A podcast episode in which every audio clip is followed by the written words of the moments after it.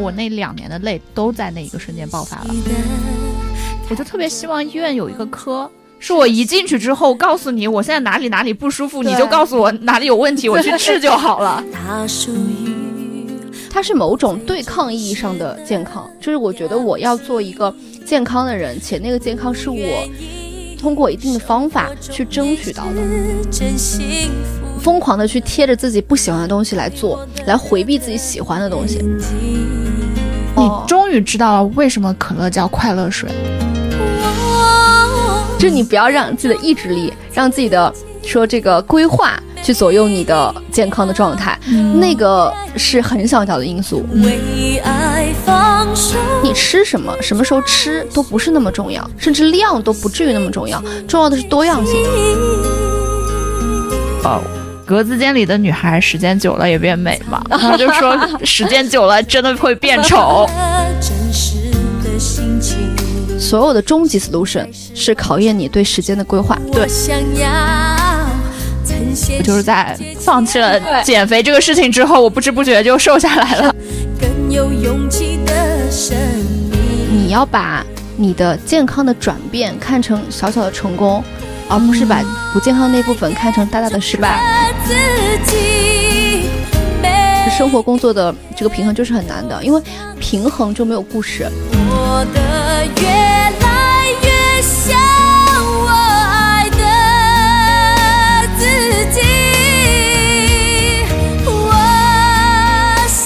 好，欢迎收听慢点说，我是师哥，我是盖盖。慢点说是一档专注于个人成长和职场生活的播客，我们希望发掘生活中还没有被讨论过的要紧事，一起放慢语速，慢点说。我们今天聊一些什么呢？嗯，因为大家知道哈，盖盖进入了新的工作环境，然后我认识了很多新的同学，那也刚好借此机会打开了一些新的 routine，嗯，然后呢，在这个 routine 当中，我发生了一些体验和思考。今天我们就聊一聊这些东西。对的，才上班第一周就有了一个全新的 routine，非常快的进入了到了新的工作状态中。是的，是的，是的。工作上的一些通行的方式啊，包括我怎么样来吃饭，周围有什么有什么外卖可以叫，新工作里面。的新的饮食的规律、运动的规律、一些工作的习惯和生活的习惯，然后我发现呢，在这个维度上，我觉得我自己迈过了一些所谓健康管理的大山，跨入了真正以个体意义上的这个无痛健康管理的新时代。我也发现，随着时间的变化，我有越来越多的工具来去帮助自己做健康管理。今天，所以我们来聊一聊这个话题。对我们今天其实就是借盖盖入职这一周之后建立的一些这种新的生活体验和他的一些新的发现，去聊一聊我们其实已经交流私底下交流比较多的，就如何让自己生活的更健康，且这个健康不是逼迫着自己去做一些不喜欢的事情，而是以自己一个很能够接受、很丝滑的方式去操作的一个健康管理的对。经验。对，没错。那首先我就想跟盖盖来聊一下，为什么我们曾经会有一定要逼迫自己健康的这个意识？你当时的那个意识是从什么地方来的？我觉得可能很多女生都有类似的感受吧，就是我们总健康的这个第一步，很多人是把它当成一个减肥来看的。大家接触到健身、饮食的调整，都是从减肥这个概念开始的哦。包括我们可能从很小的时候有减肥的概念，到现在为止。有人说减肥是贯穿我们一生的这这个事业，我一直非常的不喜欢这句话。变瘦可能就是健康，其实并不是这样的。嗯，哎，从我认识你的时候，你其实就一直是比较 fit 的这种状态，所以我想问你，你有减过肥的经验吗？我太有了。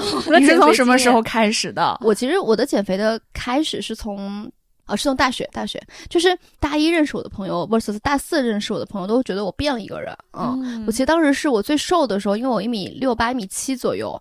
我一米七的时候，我大概是九十多斤，就很瘦。哇，那是很瘦，是非常非常瘦。所以当时其实，呃，有几个原因吧。第一个原因是，我的确吃的很少，当时，当时吃的很少，是有一种我吃的越少越开心的感觉。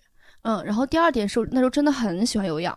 做很多很多的有氧，那时候刚刚开始跑步，所以跑马拉松啊什么的，所以就吃的少，动的多，自然你就瘦了。而且那个时候毕竟你年轻嘛，就代谢真的很好。我现在约等于我之前一样的这个体量，我都没办法做到这一点了。嗯，对，所以也跟你的年龄有关系，跟你当时状态是有关系的。所以其实当时其实从开始瘦了之后，我就会做很多的，就看很多很多的运动博主。那时候知道运动是有体系和规律的，然后开始做一些无氧啊，开始关注自己饮食的结构啊，把 食物会分成说你是碳蛋白质还是碳水还是脂肪去看。那也是那个时候慢慢在健康这条路上有一点点的。嗯，就是偏颇了，会把它变成说我变得更加瘦，就约等于更加 fit，等于更加健康。所以在这条路上是走了这样的一些认知上的弯路的。嗯，师哥有类似这样的经验吗？就你，你为什么会觉得你需要做健康管理？什么时候开始的？嗯，其实健康管理的这个事情。我觉得应该是从我从互联网离职或将要离职的时候开始的，开始的。对，因为我是二一年六月份从互联网离职的。我记得在五一假期的时候，我跟我朋友去早起去长乐路那边，可能一家咖啡馆先去打卡，打完卡之后就一直沿长乐路走嘛，就会走到复兴公园那一边。他是一点事儿没有，我是到后来就呼哧呼哧呼哧呼哧，我就感觉到说我的身体有问题，而且那个问题呢是一种疲惫带来的，一种疲惫带来的，它且不是说我在当前这份工作可能前一周或者前两周高密度的加班带来的，它是一个累积性的。我觉得我那两年的累都在那一个瞬间爆发了，所以我意识到我的健康是有问题的。然后我其实，在离开互联网公司之后，我有去看过。哦，我在离开互联网公司之前，就在那个五一假期结束之后，我就去，呃，华东医院，我去挂了一个内分泌科，去看为什么会选去先选了内分泌这个科呢？我问了我做医生的朋友，他说你要不要 去查一下甲状腺激素？我还在小红书上搜了一下，就人觉得比较累啊等等的，是与哪些原因有关系？小小小红书就有很多人说什么甲减。哦，这其实说的挺严重的，那个是一个病，其实很严重。我我当时也就觉得我要去查一下，我甚至在想，如果我查出来有问题，我就拿着我的体检报告去跟老板说我要离职，但是没有任何问题。哦，但其实没有任何问题，就是自己还是会觉得累。后来我其实也想过，要不要去一些，比如说心脏科。就其他的科室去查一查，但因为有些事情在怀疑自己到底是哪里有问题，对，但是不确认，对，但有一些事情就耽误了。这个耽误到了，到我觉得说，OK，那我后来不是一个月之后我就离职了嘛？离职之后，我觉得那行，应该就会自然而然的好起来，我就没有那么多工作压力了。但是发现还是不行，就人还是处在一个比较水肿、浮肿的一个状态中。我那会儿，我我印象中，我就特别希望医院有一个科。是我一进去之后，告诉你我现在哪里哪里不舒服，你就告诉我哪里有问题，我去治就好了。是的，是的，对，但并没有。我后来其实又尝试加上运动啊等等各种东西在一块，以及通过了时间的磨砺，可能也跟就工作节奏完全改了之后，大概有个半年到一年多的时间，其实才慢慢好起来。哦，你这个好起来是什么样的感觉？觉得觉得自己有力气，有有力气，不会说那么轻易的就累。不会说从长乐路走到复兴公园就累得不行。嗯嗯嗯，明白。那这个体验我其实很少很少有，我我蛮少感觉到自己很累，嗯，或者说觉得我力不从心，就是我特别想干一件事儿，但是我没有这个力气了。我我我在这个方面我还是挺少的。这可能跟我我跟我跟师哥有个不太一样的地方，就是运动这件事情是，嗯，我非常喜欢的，但其实也是我在。减肥的那个过程当中的一些附属品，就从那个时候我开始跑步，开始做一些其他的不同类型的运动，来帮助我去说建立一下我自己运动习惯。嗯，刚才是说到我什么时候开始有健康这个经验哈，那我想问盖盖，你在一开始去做健康管理的时候，你有没有踩过一些坑？或者说一开始对这个事情其实是有一些误解的。嗯，有诶，就是我在减肥的过程当中，其实从嗯大从大学开始到现在，我觉得最大的问题就是饮食的问题，就是因为减肥这件事情带来了很多很多非常外延的饮食的。问题，如果说比较书面的讲，叫做我跟食物的关系是非常不好的。其实，嗯，我其实也知道很多女生都有这个问题，或多或少的吧。你跟饮食的关系不好，versus 你可能有一些饮食的失调的问题、障碍的问题，其实有一定差别的。但如果你有饮食障碍，你会觉得痛苦，嗯，然后你的生活会受到影响。嗯，这个是我其实有一定经验的。它爆发也是因为当时不光是你还在减肥那个状态里面，加上你的工作发生了一些变化，你的感情发生了变化，导致很多压力向你扑面而来的时候，你去转向食物寻找慰藉，但你又不允许自己这么做的时候，就产生了拧巴和挣扎。那这个时候就会触发这个饮食障碍的问题。所以它其实是在过去那么两三年时间内长期折磨我的问题。嗯，我也很少特别特别多讲这个事儿吧，但的确是。哎，因为我还没有接触过这个概念，所以我想具体来问一下，对于你来说，这个问题它的表现会是什么样子？表现会是啥啊？呃，我如果说这个概念的话，如果抛开我自己的话，呃，约摸分成两类啊，一类叫做厌食，可能是神经性的或者怎么着的间歇性的这种厌食；第二类是贪食。贪食有包括了这个贪食、神经性贪食和暴食两类，因为贪食和暴食还是不太一样的，区别在于你是不是会催吐什么的啊。那如果说你是厌食的话，就是你不想吃东西，控制自己吃东西，啊，就你觉得有些食物我不该吃，我越瘦越好，这是没有底线的瘦。然后那贪食跟嗯暴食就在于你要通过食物来填满自己，但是你又不是享受食物的状态。就如果你真的很爱吃，你可以用，你可以说食物是我的慰藉，那多好呀！你找到了慰藉的方式是非常非常平和。和欢乐的吃东西，但你又觉得吃东西不应该，嗯，所以这种撕扯会让你特别讨厌自己。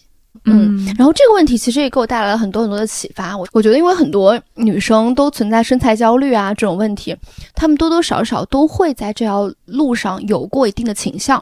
就是我可能某段时间我突然间控制不住，我吃了很多很多的零食或者甜点或者啥的，有段时间我就什么都不想吃，我觉得多吃一一口蛋糕都是罪恶的。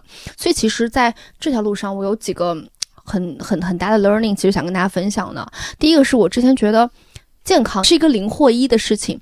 什么叫零或一的事儿呢？就是我要么是一个健康的人，我要么是一个不健康的人。嗯，我不是一个偶尔能健康、偶尔能不健康的人。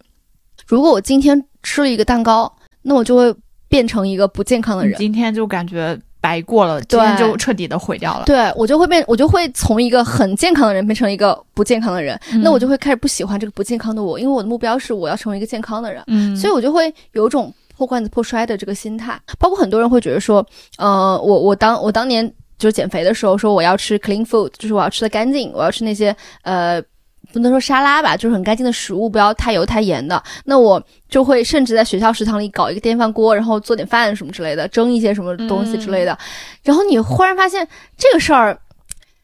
它就是一个在禁忌的时候 你想做的这件事情。当你有了厨房，当你真的出来住了，你有了厨房，你反而不想做了，就这个感觉。所以其实它是某种对抗意义上的健康，就是我觉得我要做一个健康的人，且那个健康是我通过一定的方法去争取到的。嗯，如果它自然而然，其实你吃食堂，你工作你会发现食学校食堂其实挺健康的。你当时不这么觉得？健康要么是零，要么是一，这个心态呢，就会让我说，感觉它拥有一个微小压力带。罩在我的脑子上，但这层压力如果一旦在那儿，一旦有个其他的事儿歘一下掉到我身上，它就会立马激得我反弹，我就会觉得我自己很容易生气，很容易情绪上有一些波动。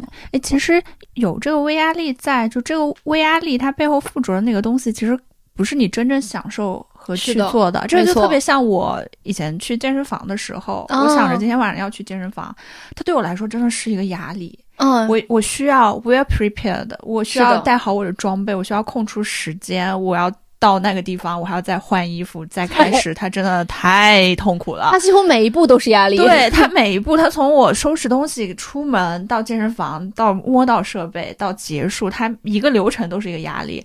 所以我并不享受他。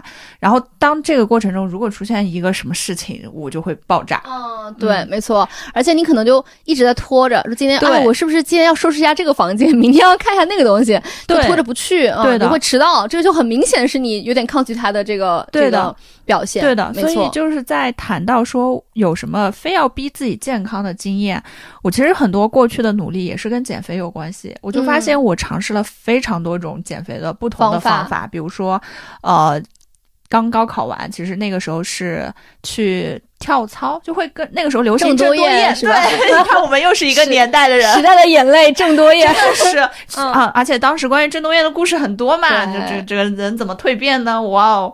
然后上了大学之后跑步，我们宿舍对面就是操场，跑步。再后来呢，就开始去健身房，就大概大三大四的时候，乐课这种东西就出来了，很便宜，就会去健身房。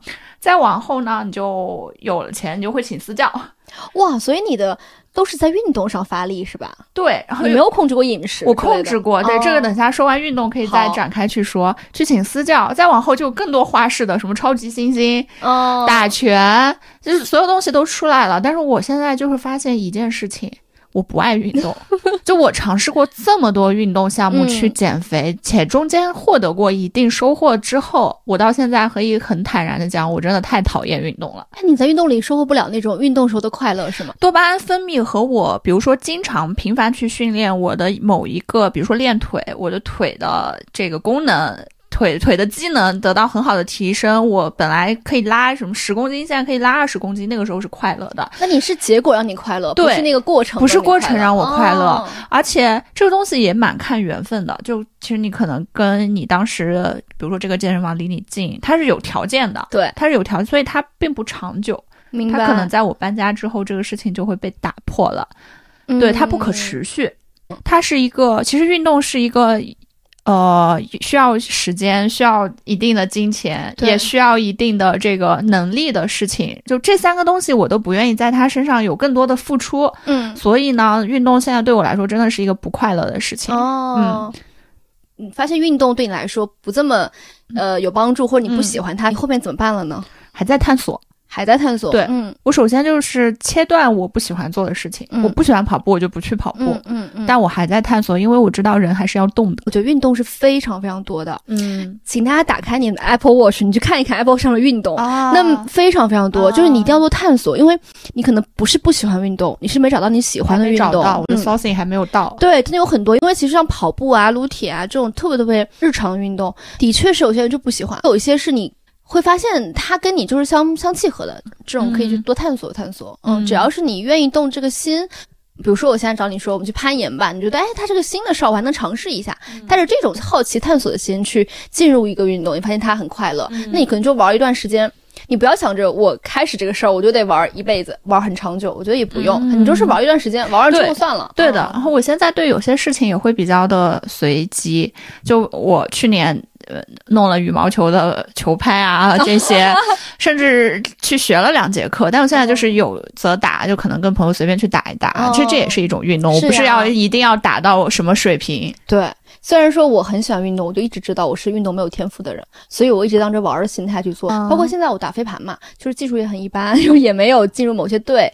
就是它对我来说是一个很有趣的东西，嗯，我就很喜欢。再加上运动可以很多时候是加了一些娱乐性质的，嗯，比如其实大家会知道上海有一个就是天台的，就空中的运动场，就是它在一个天台上，它会做一些比如说一天的瑜伽，就是从不同类型的瑜伽从早做到晚，然后包括一些在躺在床垫上睡觉这种环节，所以其实这种类型的也是有运动的性质，但它会更快乐一些。也是可以让你动起来的。我们的目标并不是从事某一项运竞技运动，而是让你动起来。对的，所以我觉得这个关键还是在找到适合自己的运动和你从这个事情上发生发现真正的快乐。对，没错，它就会变成一个可持续的。但是在最早期的时候，我们其实不懂这些，那个时候就是逼着自己去做。对，一定要逼着自己去做。对，而且我会发现。呃，过往的关于健康的管理啊，我有个很大的误区是疯狂的去贴着自己不喜欢的东西来做，来回避自己喜欢的东西。它会基于你不喜欢那些东西，你觉得是正确的。嗯，比如说你说的某种竞技运动，你在做，比如说我的，我可能大家觉得这个轻断食是好的，因为你要给身体清空的这个空间，然后你会觉得这个碳水少吃是好的，因为你不能被糖化，你要 保持年轻，就少吃糖，嗯，少吃精米精面。但对我来说，比如说啊，我这个我就没办法控制，就很好的控制碳水。我是知道有些朋友他可能一周只吃那么一两次的米饭主食的，我是完全不行。我只要有一顿不吃米饭，我或至少我得点一盘米饭，看着他就吃一 一半，这样我可能不会吃完。对，但会如果不让我不点，我就不开心。嗯，所以我就会放掉说我不能吃这个东西的这个执念。对，对的。其实，在呃，接着刚才你问我的饮食的这个话题，就早期在饮食上也是为了健康而去做那些大家说健康的事情，但结果发现自己并不快乐。对，因为比如说你缺糖，你缺碳水，就是不快乐。对，你会生气的，会生气的。对，所以其实，而且有时候你的你的其实。并不健康，你可能变瘦了，但是你并不健康。是的，是的，我觉得瘦跟健康是有非常大的差距的。对，比如说之前十六加八这种方式是被很多人验证说，呃，会更适合呃日常的减脂，因为它其实。不需要你控制多少的量，但需要你控制时间。嗯，但我后来践行了一周多吧，我就发现我做不到。嗯，因为我就是睡前要吃点东西才才高兴的人，我就控制不了自己不吃。嗯，但是我又是个早起的人，所以我早上必须得吃早饭，我就无法做到十六加八。对对对，我就彻底的放弃这个方法，那不适合我。对的，所以其实很多时候大家说的，包括有时候在减肥上，有有些人可能会跟你说一一周瘦几斤，其实。这个对于不同体质的人来说，真的完全不一样，非常不同。对，因为我是肉肉型的。上一次我们在录孙老板节目的时候，孙老板也有说过，我的体脂是常年百分之三十以上。哦，所以让我短期之内瘦到。呃，通过大量的运动，比如说减几斤是不可能的。但是我是一个很长期的过程，可能在某一个阶段，你只要运动量达到了，你在后面某一个月，你会发现自己的体重突然掉下来了。所以有了对于自己的这个理解之后，你其实，在管理自己的健康、管理自己的身材上，也可以少了很多焦虑。哎，我想问你有没有特别喜欢吃的某种东西，或者说你为了健康啊稍微割舍掉的东西？这个有点有点 tricky。我为什么这么说呢？因为其实啊，我我在我减肥之前和减肥之后，特别喜欢吃的东西是不一样的。哦，是吗？嗯，因为我减肥，就因为减肥控制饮食那段时间之后，嗯，我特别喜欢吃甜的。所以这个事儿是真的会改变你对某些食物的看法的，就是包括现在我看到很多博主就会说啊，我是面包脑袋什么脑袋，我就觉得是因为你太控制了，所以你才会有这个脑袋。嗯，就是我以前很少很少吃，喜欢吃点心啊什么的，或者类似那种甜甜食，我现在非常喜欢。看到面包店我走不动路，就一定要一定要进去看一圈。然后为了健康所割舍掉的吃的，呃，也有点 tricky 的原因是，我以前就在我认为健康是零或一的事情的时候。我为了健康割舍掉所有的东西。啊，就是我以前甜的是一口不吃的，嗯，然后我们可能每一周奖励自己吃一顿麻辣烫，已经是我最大最大对自己的奖赏了，嗯，但是我现在就是没有没有什么割舍掉的，就是我什么都可以吃，但但我不会吃太过量，嗯，我也可能做到深夜十十二点吃一个冰淇淋，但是对我来说它不是个负担和障碍了，嗯。嗯，哎，这里面我其实有一个我可能自己。不是很好，有一点矫枉过正的例子。就当我尊开始尊重自己，我说我不会说强迫自己去吃或者是不吃那些格外不健康或者健康的东西的时候，我就在想，我不吃这个东西是不是也 OK？类似于说，我发现了我其实没有那么爱运动，那我就不运动。那我发现我其实也没有那么爱吃水果，但我是我是不是就可以也不吃水果？所以这这其实是会有问题，就是你该吃的有一些东西还是得吃的。呃，这这有点像你说你不喜欢运动的时候，你只是在说我不喜欢跑步，嗯，你不是说我不喜欢动起来，对对对，也是一样的。我觉得在你说我不喜欢我我喜欢吃这些东西，我是不是疯狂吃的时候，其实呃，我一直坚信啊，就是一件事情你疯狂的吃和疯狂的不吃是同一件事儿，就是同一个视角，对，所以其实适度呃 还是重要的，对，而且放纵就放松或者放轻松也并不意味着放纵嘛，嗯。哎，我还有一个比较比比比较想想分享的，还有一个想分享给你的例子，就我其实以前是不喝可乐的。哦，对我从小可能就接触到了有一个认知，就是可乐这个东西不健康。可乐这个东西会发胖，所以我很少很少喝可乐，非常少喝可乐。你从小就不喝？对，那你太惨了？但是有一件事情改变了我，就是去年疫情的时候，我家里好巧不巧有我，因为疫情封闭，正好在我过完生日之后，我过生日的时候是跟朋友们一起去了 KTV，去 KTV 的那一天，我买了很多的可乐，没有喝完，我就把它带回家了。结果在疫情的时候，我第一次知道原来糖是这么好的一个事情。哦，就你终于知道了为什么可乐叫快乐水。就在你被关起来的时候，真的就是那个可乐里的糖给了我巨大的快乐。嗯，所以其实现在我会时不时的喝可乐，但是但是你也没有放纵的疯狂，我没有放纵疯狂喝，我没也我也没有告诉我自己可乐不健康，因为可乐从此之后在我脑子里它就是一个无比快乐和给人慰藉的东西。哦，理解，这个很有意思哎，就是一个食物它本身就是有两面的。就是对不可能一个食物都是好的或都是坏的。你就想蛋白质，他说蛋白质好，你吃多了一样会有一些很奇怪的问题，比如什么蛋白屁啊之类的。我之前的时候会觉得我一定要控制饮食，就是要把饮食这个事情放到我一个要管理的东西去看。那我后面就会觉得，食物如果能给我慰藉，我就让它给我慰藉。那不是很好的一件事情吗？对嗯对这就是我之前说的，我总是回避我喜欢的东西，去做我那些我不喜欢的事儿。比如说运动，我其实挺幸运的。如果我是一个特别爱吃但我特别不爱动的人，我可能会比较惨。但现在至少我是一个爱动的人，那我就其实很喜欢吃。我那我就不能说在食物上太过控制我自己太多。嗯，嗯我我得学会去利用那些我喜欢的东西来达到我的目标。对对的，哎，其实说到运动，我还有一点我觉得蛮有意思的，因为我之前看过一本书叫《饮食的迷思》，嗯它里面其实讲了很多呃，嗯我们日常买食物会看到的一些配料表里面所有的元素，他给你讲了一遍。嗯。然后它里面讲很有意思的一点是说，其实你喜不喜欢运动这件事儿，你喜欢吃什么这件事儿，是由你的基因决定的，就百分之七十是基因决定的，然后呢哦。百分之三十是环境决定的，嗯。你的因素呢只是那几个随机波动的因子，嗯。就你不要让自己的意志力，让自己的说这个规划去左右你的健康的状态，嗯。那个是很小很小的因素。嗯你能作用的点，咱基因动不了了。可能环境很重要，所以其实很多时候我们说健康管理，它是一个体系、一个系统。那饮食也好，睡眠也好，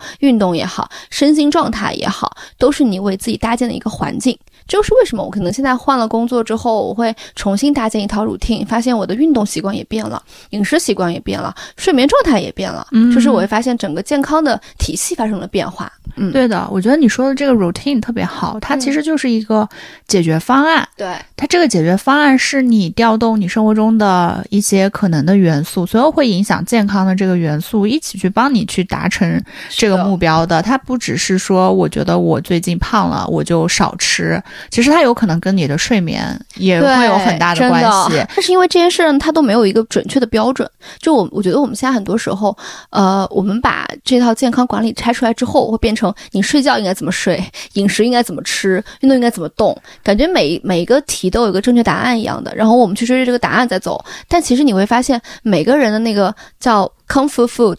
就是你的舒适的食物是不一样的啊对啊，你睡眠的状态就是不一样的。像我可能只需要睡六小时我就够了，那有些人得睡八小时，那大家就是不一样的一个状态。嗯那包括说你的这个运动也是一样，我可能每天在运动两个小时，这就是我的日常 routine。那有些人就是不动，就是半个小时够了。其实我觉得很多时候标准答案其实只是一个参考吧，你要找到适合自己的那个东西才可以。但你可能嗯要先知道影响的因素都会有哪哪些。没错，就在这里，我对盖盖的作息特别的好奇，因为他经常是我们俩可能晚上十一点多，嗯聊完一个事情，他说晚安之后，第二天早晨七点半或者甚至更早 六点半。六点就在群里发了一条新的消息，等到我八点半九点缓缓起床的时候，我就会先说一句：“你起得真早。”所以我，我其实想知道说你的睡眠质量如何？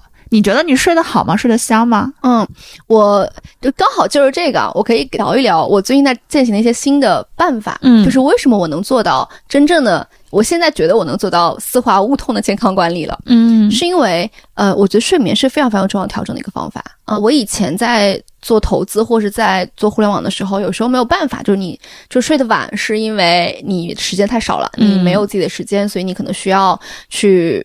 匀匀出一点晚上的时间，然后你就会第二天自然而然就起不来。能帮助你快速突破这个圈的就是早起。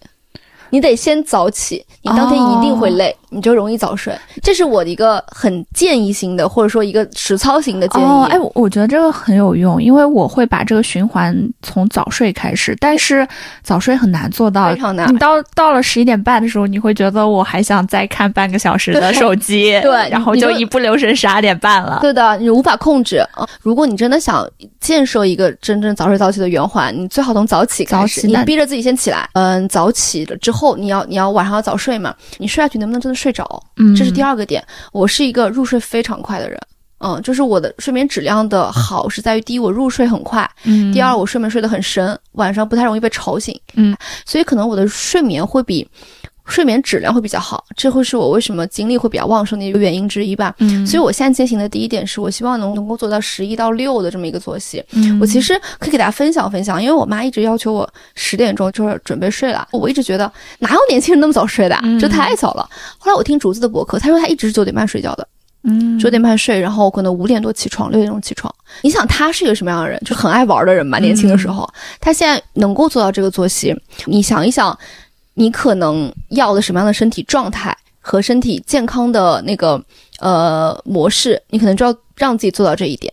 我其实有时候，比如说第二天早上六点钟醒了，开始就是因为六点到你上班时间中间还有很长的一个时间嘛，我就发现我六点钟醒了之后的时间 versus 我在睡觉之前熬夜的时间，嗯肯定是早起时间更好的。啊这个好是在于两点，第一点是大家都知道，嗯，金融学有个有个这个叫什么来着？行为金融学有个状态叫 man 叫 mental accounts，心理预期。你对于有些钱就是定位不一样，嗯我对于时间也有定位。我早上的时间和晚上的时间，我就认为早上是用来，嗯、开启新一天的，嗯做一些有价值的事情。嗯那晚上就是玩儿的，嗯就可能刷手机。可能晚上可能如果我十二点睡，那十一点到十二点我就是刷手机的那一个小时。嗯那如果第二天早上六点钟起，versus 我七点起，中间那一小时就是你可能运动一下，嗯。可能看会儿书，可能是逗逗猫都行，就它更有质力、更有质量，在我看来，所以我自然而然就会把早上那段时间认为更加珍贵。嗯。我就希望说那个时间是我的时间。然后第二点是那个时间没有人打扰你，因为晚上的时候真的很多人打扰，就不是打扰，就你会跟很多人聊天儿。啊，但第二天早上起来，没有人，哎对。没有人打扰你。对的，对嗯的，这个我其实，在学生时代，我的作息会相对好一些，可能也就是十点多睡，早晨六七点钟起。嗯我会在早晨的时候，我会有一种这个世界慢慢苏醒的感觉。就在这个世界醒来之前，所有的事情是属于你一个人的，嗯时间是你一个人，你可以自由的分配，没有人打扰你。没错，那个时间跟什么感觉很像呢？跟你凌晨两点的感觉很像。哦，是吗？对，然后你可能没没到，对，对不起妈妈，如果你听这期播客的话，我有时候以前的时候会，比如说到凌晨一两点，嗯我就会觉得，因为因为是这样的，有个睡眠有个很神奇的理论，嗯你要么一点，要么就三点，不存在不存在两点，因为两点那个时间你就反正都都两点了我再玩一会儿，玩到真正困了我再睡。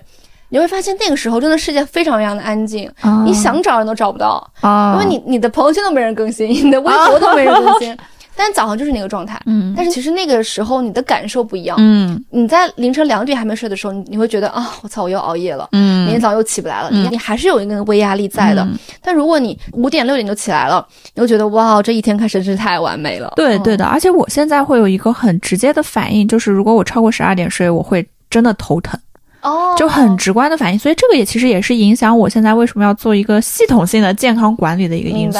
哦哦，了解，会有真的就是身体上的身体身体上的。反应，这个真的是跟上大学的时候不一样了哈。哎，那我觉得你真的很幸运哎，因为你现在很多呃状态，你会快速反应到你身体上。对，其实这个东西你说坏，它也有，它可能就决定了我没有办法去一些行业工作，哦，因为那些行业就真的是拼体力的，嗯我嗯嗯。这个这方面确实是不行，但它也何尝不是一件好事？对啊，嗯，而且它能够快速的反馈在你身上的话，你会感受很明显。对，就我我相信这种呃，立马能反馈到你身上来的这种感受，它变坏感受很明显，变好你也会觉得明显。也对对对你可能调一下，你突然就不再对对累了。对对对对嗯，但可能是对我们这样的人，我会通过很长时间变累，但我会嗯通过很长时间才能够让自己调整过来。啊啊！我觉得这个肯定背后有它的一个医学的依据在的，所以如果有听友是相关专业的，也可以在评论区给我们解答一下。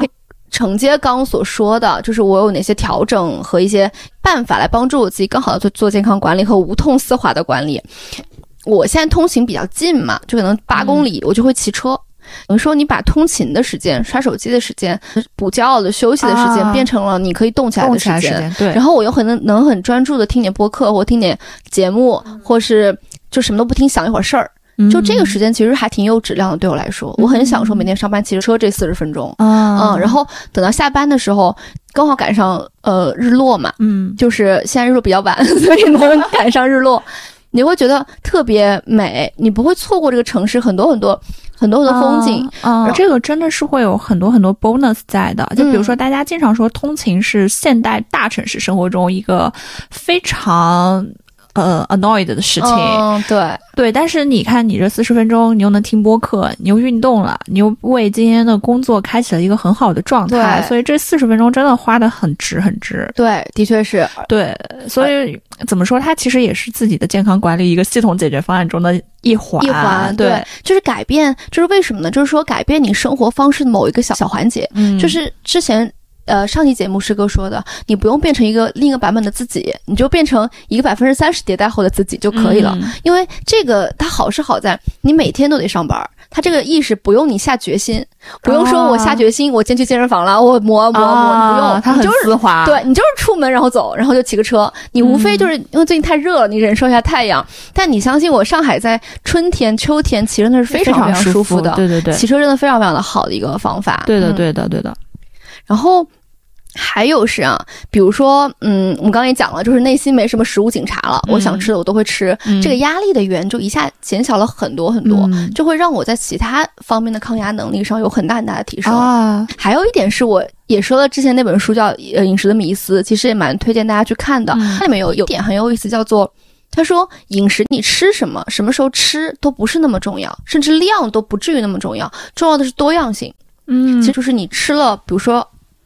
呃，什么三种食物，或者你吃了二十种食物，它是完全不一样的。嗯量一样的情况下，可能原营养元素分配也一样，但就是完全不一样的东西。甚至有人就因为这个多样性要去原始森林里面，就是多待一个月、两个月，就是为了去建立它的生物多样性。因为它所涉及的部分叫做微生物的多样性，它会关联到你肠道菌群的多样性。样性嗯，所以就会哦因为肠道我们都是人的第二个脑子，它关联到你的呃身心状态，嗯。两边都会有，身和心都会有，所以才会有很大很大的影响。甚至作者还建议我们每天去摸一摸不同的小动物，可以，让他们身上的一些呃好的一些所谓的这个微生物到我们的体内去，哦还蛮好玩的这个这个事情。嗯，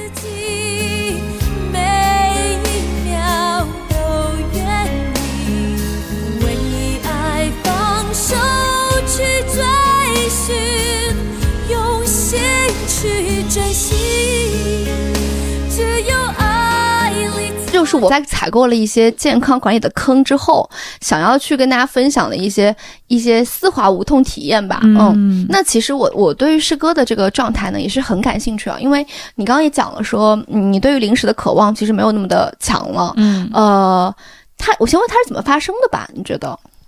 我不知我我真的不知道，我感觉它不知不觉就发生了。其实你嗯今天到我家来，发现那一排零食柜里那么多东西，它真的嗯已经放了很久了。很久了，嗯，对，我我其实也有一点我对零食的渴望比较浅了的感觉，嗯，但它的原因是因为第一我是内心没有食物警察了之后，嗯就是你你你觉得你都可以了，哦你觉得你都拥有了。啊，你就不用今天非得吃着它啊！啊如果你觉得自己哦，他就是来我们家做客的客人，我得把他好好的捆住，我就把它都吃了，嗯，啊是这样的感觉。然后第二个感觉是，呃，对零食的，嗯，就他就是当你身边都是吃零食的人，你就会想吃。嗯，然后我现在可能因为年龄大了吧，就是身边也没有什么特别爱吃零食的啊朋友，就觉得还好了，啊嗯，会有这样的感觉，啊，我可能还会觉得说，我对于一个东西好吃的那个标准变了，变高了。对哦啊，，比如说我去重庆，吃火锅。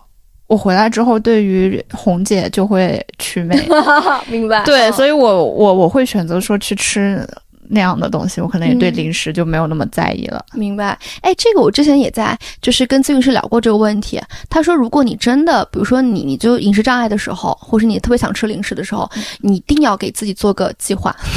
啥意思呢？就是你你说我今天要吃零食了，或者我今天有有点想暴食的倾向了，你就给自己找一个很好的环境，嗯然后把买最好的零食回来，然后慢慢慢慢吃。嗯你你希望给自己是一个奖励的状态，而不是说我就就吃一些嗯便宜又呃营养元素很不好的东西、嗯来去抚慰自己内心那个空洞。它其实是会让你会觉得你自己是被就是被填满的，嗯而不是主动做出的说我要奖励我自己这么一个选择。嗯，嗯所以我觉得临时扮演的。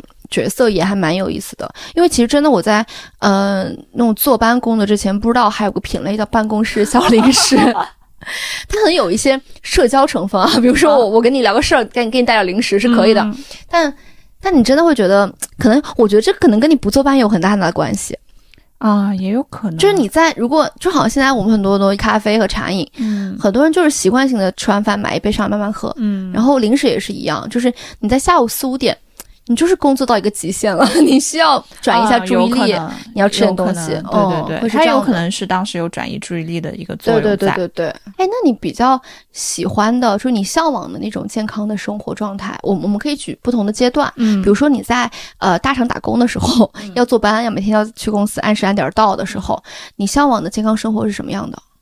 哦，我那个时候，哦，对我那个时候发过一条动态，我说我的理想生活是，第一条是八点下班，好像哇，是同学们，好像8点是八点下班，因为我那个时候基本上十点十点半之后，明白？呃，九点半上班，十点十点半之后下班，八点上班，做四休三，这个有点难哈，哦，做四做四休三，嗯这个就先算了。嗯然后第三个是因为当时上班在北新泾，我就希望住在中山公园附近，这样上班比较近一些。它其实也是一个解决方案，就我让我的整个上班的过过程变得更丝滑一些。嗯，然后我当时理想的生活其实是，我希望我可以看到下班的夕阳，嗯，就我从哦来没有看过下班的夕阳。还有一条就是，你知道新裤子有一首歌不是说，呃。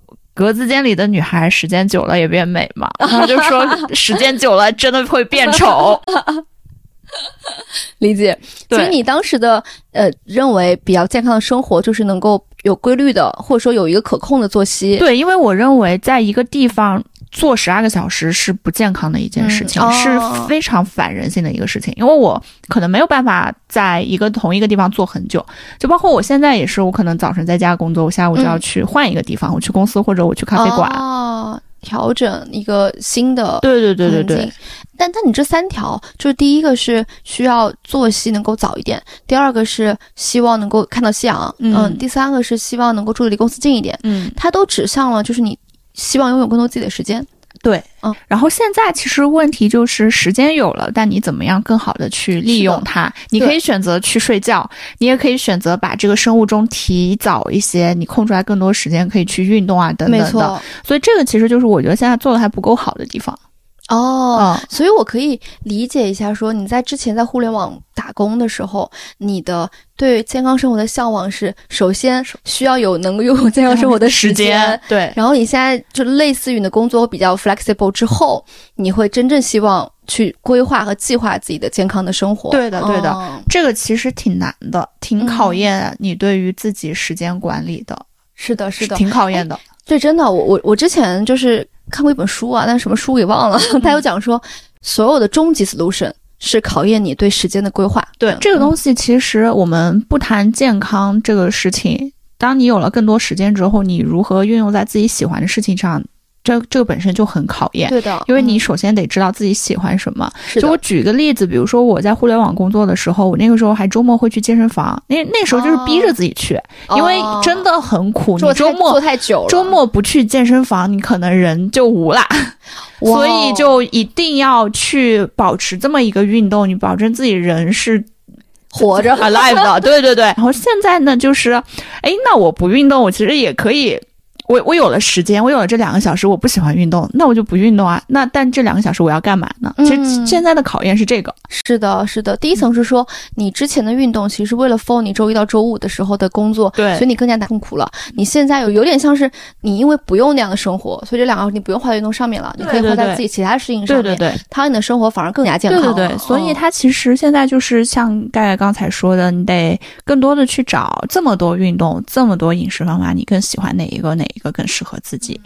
哎，我们这个节目每次都会落到你你要了解自己。对，你要了解你自己，然后你要找到自己到底喜欢什么，这些非常无解的终极话题。对对对对对，但确实它又是必须的，我们也很难讲。就、嗯这这个东西，他们有也确实很难讲，但又确实很有用。对，的确是，嗯，可能认识自己是人生最重要的一个课题吧。对你做很多事情都是围绕这个课题来做的。嗯对对对对，当然也是啊，因为我之前我的工作也是比较，嗯，怎么说呢，不同的类型啊。第一种就是做投资这种类型的工作，很多经常在出差。嗯那我的方法就是我。无法保证规律的作息，我就只保证运动这一件事情。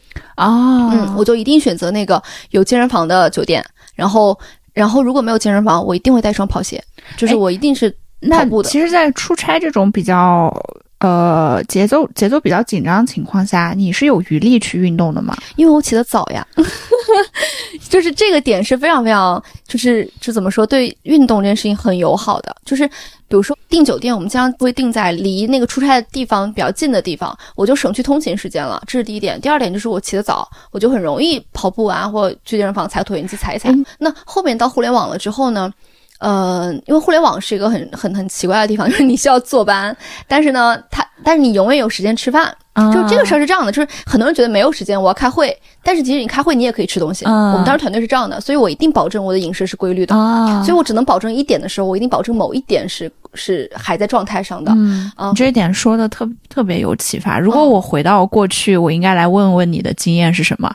就其实，在那个状态下，我不应该奢求说我又吃得好，我又运动的好没。错，嗯，这就是对对对我们之前讲的健康不是一个零或一，嗯它中间是有光谱的。对对对对对，就是我在入职互联网之前，因为研究生毕业的那段时间也挺闲的嘛，哦我就经常去健身房，所以我对于健康有一个蛮严格的概念，就是我要每天去健身和我要吃的很干净。对但这些东西在互联网被破坏了之后，我就会觉得说，哇，好好痛苦，好难过。但其实可能抓住其中一个可以优化的点就好了。对，哎，那师哥，你说你就之前不同的工作环境下、嗯生活状态下，包括现在其实你也搬了家或怎么着的，你觉得你在健康管理上有一些不一样的地方吗？或是嗯，你调整的是什么东西吗？我觉得最好的就是我意识到健康是一个系统性的要去解决的问题，它需要根据你的处境、你的环境而去调餐。怎么调参数嗯具体怎么调，我其实还没有找到特别好的方法，但我开始有意识了。嗯就其实我刚才跟你说了，我从互联网离开之后，我也在想办法嘛，包括运动啊，包括去医院。但你看，其实那个时候我的方法是相对来说比较机械的，哦，就我身体不舒服，我要去看医生，嗯我要有一个药，它能够很快的治你。对，那实在不行，那我就通过运动，因为大家就说运动能够帮助我，但我没有想到说睡眠，或者我通过一些高效的休息，或者它跟我的一些时间的节奏，可能早起，我把一部分的工作挪到早晨，我把一些嗯该做的事情可能放在早晨去做，或者呃这个时间的搭配做得再合理一些，有可能它就是一个更好的健康管理。嗯，是的，嗯是的，是的。那休息呢？怎么休息这件事情，我们一直没聊。其实对这个也蛮有意思的哈。其实嗯这个问题我我想先问你，因为对于怎么休息这个事情，我确实还挺疑惑的。那我只能说我不太会，我跟盖盖非常不一样，他是一个永动机，我是一个停不下来的他人。是一个永，他真的是一个永动机。我现在重点要解决的问题是休息，就是休息，我是有这个意识要做休息的，然后但是我还不知道怎么样很好的停下来，就是停下来包括了两个点，第一个点是彻底停下来，第二个点是慢下来，嗯。就是我我可能还没有做很好的做好这个准备，嗯。我其实挺感谢说呃 gap 的那几个月。嗯帮助我慢了一点点，那嗯，你会发现我 gap 的时候依然很忙，就是我妈都不能理解，说你不是不上班了吗？你到底在忙些啥？自己给自己找事儿。对，然后我也说不出来我到底在忙啥，就这个感觉。嗯那嗯，我觉得慢下来其实是一个嗯挺值得讨论的一件事情。对嗯，哎，你有没有想过，你可能你我可能甲 亢了是吧？不是甲状腺有问题。你甲亢我甲减是吗？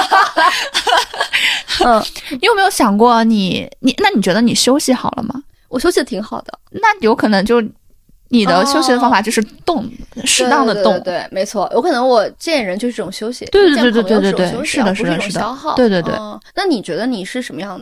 我觉得什么样的休息对你来说有用？我一半儿一半儿吧，我可能在是我 OK 的情况下，我需要去见朋友，但我觉得我不 OK，比如说今天真的太热太晒，我会晒黑，哦我就在家。哦，所以你就是你所说的，不要在能量高的时候做一些啊，对，不要在事情不要在低能量的时候去做一些非常需要能量的事情。就举一个例子是，比如说今天是一个天气很好的日子，我可以骑车出去，嗯，我哦骑车出去去见朋友，一切都非常的好，那这个对我来说就是一个好事儿。嗯，那如果今天是一个大雨天，今天是一个格外热的日子，我要出去，它首先就是一个障碍。其实怎么说呢？我觉得我要跟你去学习这一点，哎，因为我是一个这样的人，我是一个雷曼银行，你知道吗？啥意思呢？呃，就是是破产的那个吗就？德国人的做法是说，雷曼银行破产了，我德国人还是把钱存到雷曼银行，因为这是我的规划。我自己老是停不下来的原因，是因为我总是在希望说这件事情是我在排规划。因为如果说它是休息的状态，你不能给自己说这段时间我叫休息。我现在会了，我以前是不会的。嗯，我觉得大家啊，就稍微要有一点这个感受，是这个时间我用来休息的。嗯你可以给它定义上叫做它我用来休息。嗯这个可能也是很重要，对因为它毕竟是健康管理的一个系统的一部分嘛。对嗯，如如果你现在打开我电脑的网页，你会发现有它上上面应该是一个冥想。哦短短时间冥想的视频，就是我通过一个 UP 主看到他推荐的，就是快速休息，可能十到十到二十分钟的这样的一个休息的时间。嗯他其实就是建议你在工作和工作之间，你有一个很快速的喘息。你这段时间不要去用去看电脑或者刷手机、刷短视频，因为它也是调动你大脑里面的某一个什么东西的。然后那个嗯调动你的东西，其实会加重你的疲疲劳感。我我之前也尝试过一些这种冥想的活动，我会有一个问题，就是我不够专注，嗯我的脑子里还有一些其他的事情。因为你可能是一个 new beginner 吧，就是你太新了，所以你不能专注是非常正常的。他就是教你怎么专注，所以你就哦在这个链路条上 loading、哦 loading 到百分之九十可能哎 OK 了。有有被安慰到，其 实 昨天我跟一个朋友聊关于冥想和关于放松和关于休息的这个事儿，他说他们作为一个男的，就是老想抽烟来放松、来休息。然后我们大家发现一个特征，就是对我来说呢，呼吸是种休息。你想啊，抽烟，嗯抽烟就是一个呼啊吸啊的过程。哦所以它可能就是一个呼吸的状态，哦来告诉你什么叫做很好的去交换能量，哦然后你都能够休息下来。所以我觉得呼吸是一个快速能帮我稳定情绪的方法。就是比如说，我觉得很急了，我就真的深吸一口气，然后呼出来，我就觉得啊、稍微稳定一点了。说到呼吸这个事情，我确实觉得。我们每个人其实本能上都会呼吸嘛，但是真的说，哦。你说做到你的那种呼吸，它其实也是需要一个意识的觉醒和学习的过程的。我是从什么时候开始知道这个事的呢？是从学游泳的时候，哦，我发现我不会呼吸。是的，是的。对，然后还有是学唱歌的时候，哦，对对对，唱歌也是。对，就我前一前几天在听大内最新一期陈楚生，他说他哦一四年左右的时候去纽约吧，去上了一个声乐课，八节课就在学呼吸。他第一次发现我唱了这么多年歌不会呼吸，真的，我就发现哦，原来陈楚生他也经历了这个过程。对对对，是的。其实唱歌为什么能让你放松？它可能就是因为这个呼啊对，吸啊所以你可能可能我现在在想，我现在的呼吸的节奏不一定对。就是你嗯真的放松的情况下，你的呼吸是可能更匀速或者更缓和的一个哦，状态哦。是的，是的，是这个休息的方式，就作为我们健康体系的一部分。对，呃，休息的方式其实也非常的重要。我们可以通过这些小的办法，比如呼啊、吸啊这种办法，冥想啊，给自己规定一个呃休息的呃这个时间段啊，对，来去帮助自己更好的去管理你的健康。对而且它真的可以去丝滑的，融入你的生活的。哎，我现在其实会有一个新的习惯，我感觉嗯还蛮好用的。就我原先会把今天的日程都列出来嘛，日程嗯列出来之后，我可能早晨八点在想是晚上要发生的事情。这哦这个之前我们可能在第三期的时候也说过。过，嗯我现在就用手机的闹钟提醒功能，比如说我哦一点半要出门，我就先定一个一点的闹钟，就是开始收拾化妆。嗯，然后一点半的时候再定一个闹钟，这样子我就可以保证我自己是在一个很，呃，怎么说我我我我很踏呃踏实的情况下吧，就我不会再着急说十二点半的时候，哎，我想想有没有到一点，还有多久到一点？哎，没错，就是如果你比如说你一点要出门，嗯你就会在十二点开始觉得自己什么都干不了了。哎，对，反复在看是不是快出门了呀？对对对你会不安心。对嗯如果你一点定个闹钟，你感觉闹钟还没响呢，我也没啥不安心我就先干点我自己事儿得对，了。所以闹钟一嗯，响，你可能现在做的，不管你在做什么，你就先停，然后去做另外一个事情。嗯，蛮有用的这个方法，是能够帮助你快速的从放松和忙碌和就是呃快速的从这个忙碌 A 件事儿 B 件事儿，然后不同的实验室里面去切换。嗯对对对，而且它能帮助你清空你的大脑，你不要想着我今天几点出门，几点出门，你就已经让工具来帮你去操心这件事情，你只要专注在当下要做的事情就好。没错，没错，因为有时候我的确会觉得我在休息的时候，我会有点担心，就是我比如说休息过了怎么着，嗯比如说我休息的话，还在想我下一件事情怎么样，那嗯你其实就一样的，你给自己定一个时间点，你休息的时候专注在休息上面，然后慢慢慢慢的就慢慢慢的能够去把休息这个事儿真当成一件事儿来做了。对。嗯，稍微总结一下，我们其实最早的时候对于健康的意识，很多时候其实都来自于减肥，但我们嗯后来发现，健康绝对不只是减肥这一个事情，它有很多的元素。那关于减肥呢，我们其实也慢慢褪去了对于瘦就是美的这样的一个认识，我们对于食物也没有说这么苛刻的一个嗯判断，所以其实关于。呃，瘦这个事情吧，我我自己有一个体验哈，就刚刚盖盖也有在问我，就我什么时候瘦下来的？我其实说我就是在放弃了减肥这个事情之后，我不知不觉就瘦下来了。是的，放弃了对抗之后，你突然赢了，是吧？对对对对对对，嗯，所以你其实会发现瘦的重要性远不如快乐。嗯，对，就是你你我我们一直在说的，我们要无痛的去做健康管理。嗯为什么不要逼迫自己非得健康？就是因为这个无痛的过程，就像你说的一样，你就是无痛的去瘦了之后，你把这个事儿想的没那么复杂，没那么难受了，你就自然而然瘦下来了。啊、这个事儿其实真的会告诉大家说，对于某些事情的执念，比如。嗯，瘦也好，减肥也好，它真的不如快乐重要。关于瘦的偏执降下来的很大一部分原因，还有一点就是我拿瘦的标准，我不是拿一个正常人瘦的标准去看的，啊我是要回到我过去的自己。哦我永远是这个思路，哦就是我要回到我过去的自己，跟自己比，嗯，就是我一直以来，我所有的比较都是跟自己比的。我跟自己以前的自己比，和自己的期待比，嗯才会有很大的落空。那我为什么现在放弃这个执念？是因为我就没 没有办法回到二十岁的时候的自己了。嗯大家去看看明星们，就是 疫情之后办演唱会时候，大家有胖多少，大家就知道了。你的新陈代谢不一样了，就是去评价一个成功男性人士他没有啤酒肚的时候，我们也不要去特别苛责自己，为什么女性就要保持很好很好的身材比例，也不一定。嗯，那说到这个，我其实蛮想问，是个一个终极性的问题，就是嗯你觉得什么叫做身心的健康？我们一直在说健康管理，什么叫真正的理想的身心健康？它有一些点或者一些所谓的一些概念吧，你可以跟我们来分享分享的。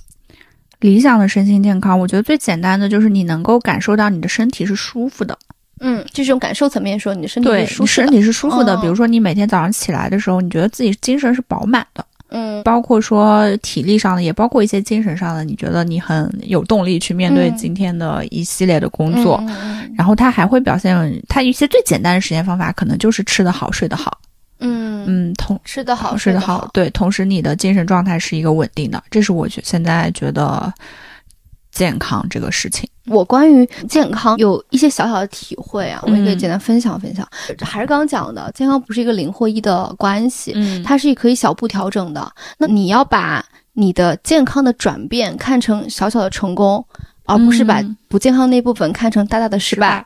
对嗯你真的要看到自己在健康这件事情上管理的努力和你的调整，嗯观察他们是否对你的生活产生正面的影响。，嗯找到这个好的反馈，生活工作的这个平衡就是很难的，因为平衡就没有故事。嗯你会发现所有的故事终结在王子和公主过上了平静幸福的生生活。嗯，但那个是平衡，但后面就没有故事了。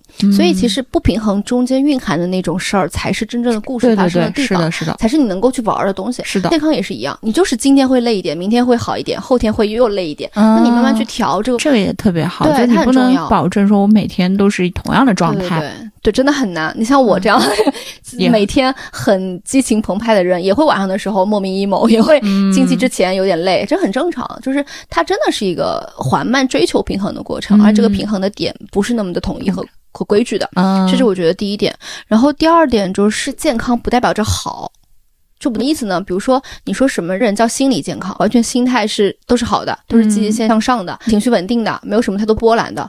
我觉得并不是，嗯就是他就是会在比如说有些难过的时候，就充分释放情绪的，说难过我就难过，嗯愤怒我就愤怒。嗯那身体健康一样的，如果你身体一直什么事儿都没有，你我觉得还是要警醒一下，因为你的身体并不会反映出来你真正的问题。嗯，就比如说你刚刚讲的，你觉得你累，你马上就能知道你自己累，嗯这其实是个好事儿。就是它看上去是你身体好像没有那么健康的信号，但就就是帮助你快速找到说你现在有点问题了。嗯，但如果你很多看上去身体非常好的人，啊，他就是会有大病的，然后呢他没有被发现。啊，对，所以这一点也是我觉得健康并不意味着好，嗯所以健康并不意味着自律。你不用说就拿自律去要求自己，我要做到健康。啊对我觉得这件事情不一样。对对对，所以我觉得这个是在追求健康这么多年的过程当中找到的一些平衡点和自己的心态上的一些调整和变化。嗯没错。那么问题就回到了我们健康管理的。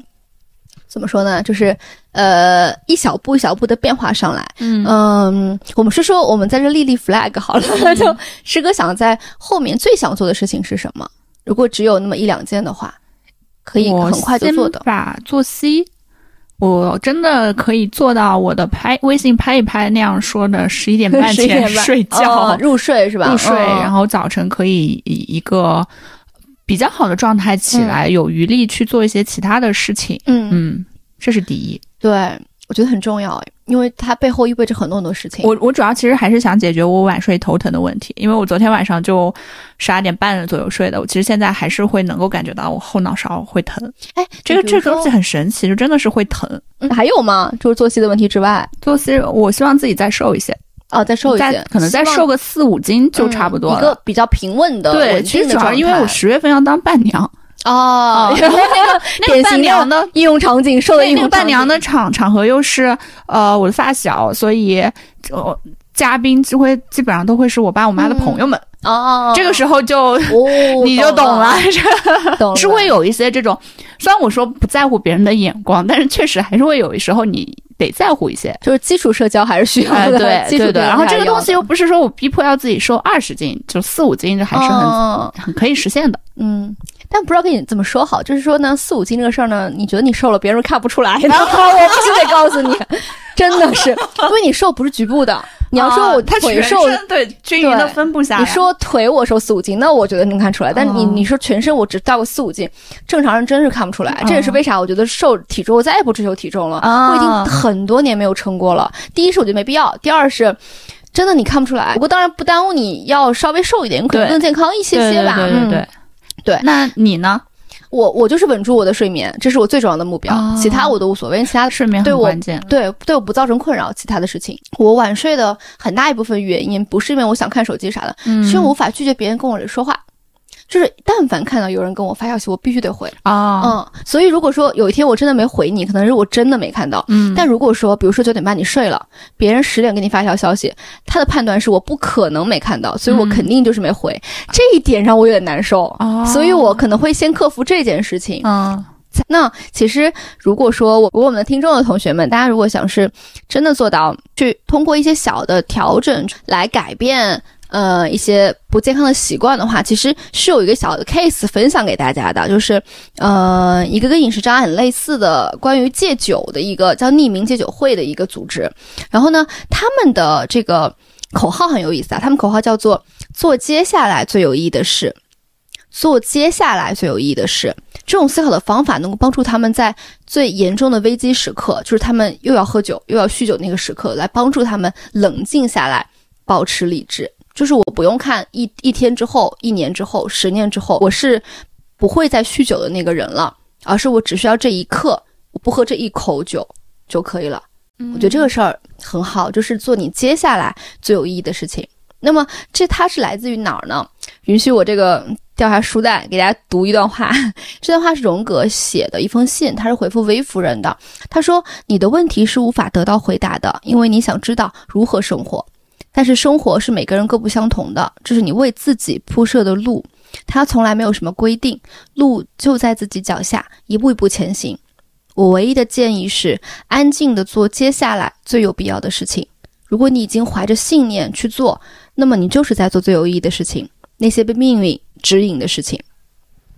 嗯，我们在说健康这个事情的时候，也不用把它想的那么的宏大，它其实就是从一个很小的一一些小的这种事情慢慢积累而成的。没错，没错所以，呃，在听这期节目的朋友们，也可以和我们分享一些你们行之有效的这种方法。对，好啦，那我们这期节目就到这边啦。那谢谢大家收听慢点说，我们下期再见。我是盖盖，我是师哥，拜拜拜拜爱的决心。